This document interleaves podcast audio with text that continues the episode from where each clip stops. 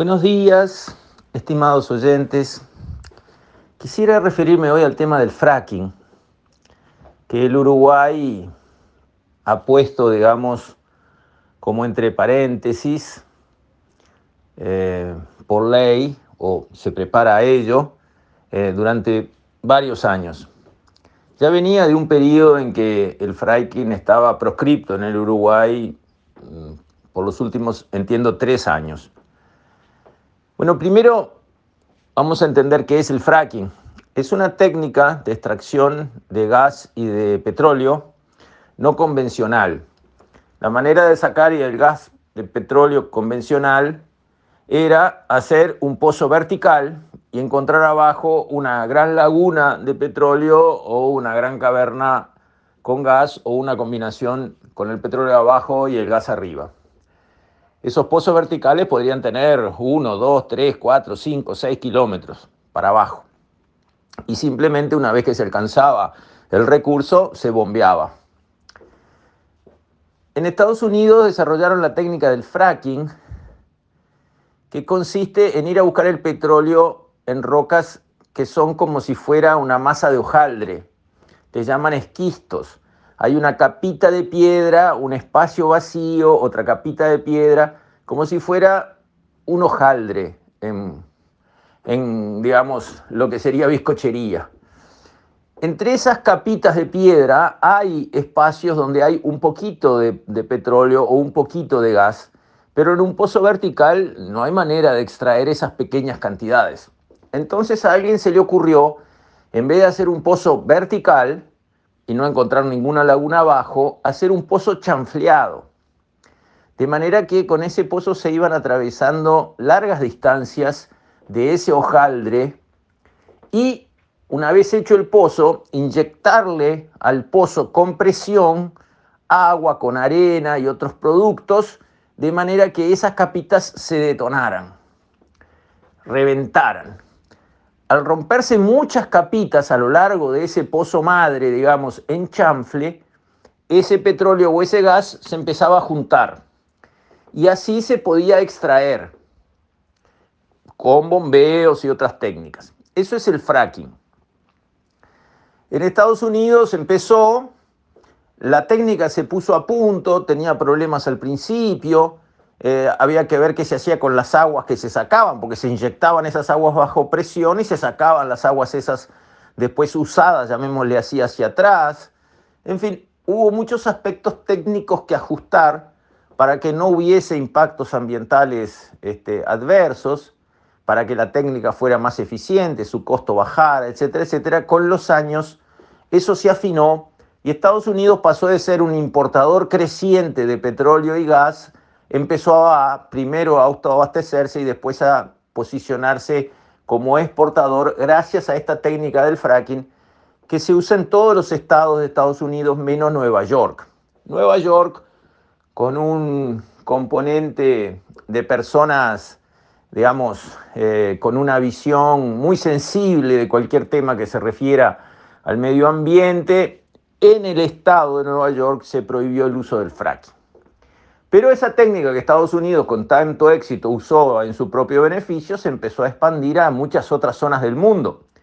Por ejemplo, Argentina, famoso yacimiento de vaca muerta, que todos conocen y que es la esperanza argentina para un futuro mejor en materia energética, es por fracking. Bien, otros países, eh, algunos de Europa, igual que el Estado de Nueva York, antes de nada lo prohibieron como procedimiento por las dudas. Bien, cada país elige lo que quiere hacer. Ahora bien, de las alternativas que hay, úselo, saque el petróleo que tenga, cuide su medio ambiente lo mejor que pueda y vaya para adelante, que es la versión americana. Ah, como no estoy seguro de todo, por las dudas no lo hago, que puede ser la versión de Nueva York o de Francia. Este, entre medio, la versión eh, no sé, pero prohíbo por un rato, es la que adopta el Uruguay, la que menos razonable me parece. Yo creo que eh, es cierto, petróleo queda para dos o tres generaciones, vamos a ir cambiando la matriz energética del planeta está cambiando.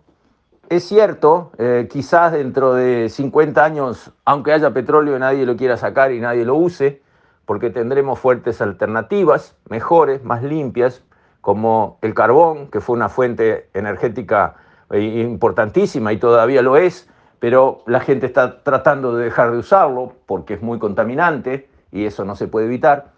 En fin, las cosas van cambiando, pero hay que vivir en su tiempo. Y en su tiempo hay que tomar las decisiones. Y las decisiones de su tiempo no pueden ser, durante 12 años no lo voy a usar. ¿Por qué? Porque no sé. Bueno, si no sabe, la respuesta no es no lo voy a usar. La respuesta es sepa, estudie y tome una decisión. Eso me parece que es lo que está faltando. Acá hay un convenio para hacer el relevamiento técnico del fracking, estudiarlo a nivel científico como corresponde. Esto no es un talenteo y tampoco puede ser, digamos, este, una cuestión de principios. Yo que no sé nada, que nunca vi cómo se hace un fracking, que jamás leí un artículo científico sobre fracking, que nunca hice una revisión científica en el mundo sobre los pros y contras, que nunca tuve idea de nada, escucho la palabra, agarro una bandera y me paro. Y digo no, o digo sí, pero ¿cómo se puede proceder de esa manera, con tanta liviandad, en esencia con tanta estupidez? Porque eso es de estúpidos, perdónenme. Adoptar y embanderarse en posiciones sobre las que no se sabe más que cuestiones de oídas, que leí en un artículo de diario, que hay algunos a favor de otros en contra ninguno tiene ningún peso científico, o porque me da la idea de que no, porque debe ser embromado para el medio ambiente, debe ser. Bueno, a ver qué tan embromado, a ver qué medidas correctivas hay, a ver si cambiaron las técnicas para que ya no sea embromado si antes lo era. Estudiemos, sepamos.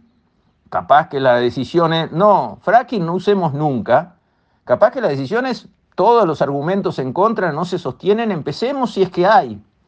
Y ahí vamos a otro tema. El Uruguay ha sido pinchado, perforado, buscando hidrocarburos desde hace décadas. Está todo perforado. La cuenca del norte, la cuenca del sur, la cuenca eh, bajo, bajo el mar, lo han pinchado por todos lados. Y la verdad es que hemos tenido suerte porque hemos encontrado el agua termal Llegamos al acuífero guaraní hace 70, 80 años y salió agua caliente y con eso tenemos nuestras termas y creo que se puede hacer mucho más en ese camino de usar el agua caliente del acuífero guaraní para desarrollar, digamos, una línea turística en muchos otros lugares, además de donde ya está y está con éxito. Y el agua sale caliente porque la temperatura de la Tierra sube un grado cada 33 metros para abajo. Y como esa agua está como a mil metros de profundidad, eh, sale caliente por ese efecto, porque la calienta la Tierra, no es porque haya una fuente de calor eh, de uranio o algo raro metido ahí abajo. Eso sirvió, le sirvió también a las empresas perforadoras que hicieron los pozos y cobraron por hacerlo, bien por ellas. Ahora, como país, yo creo que también hay que empezar y cerrar ciclos. Yo creo que el ciclo de buscar petróleo en el Uruguay tiene que llegar a su fin porque hay otra cantidad de rubros en los que se puede invertir esfuerzo, dinero, inteligencia, capacidad este, y todo lo demás que lleva digamos, una actividad de, investigación como esa en otros rubros donde los resultados los tenemos al alcance de la mano y muy seguros. Y no estamos, y no estamos haciéndolo.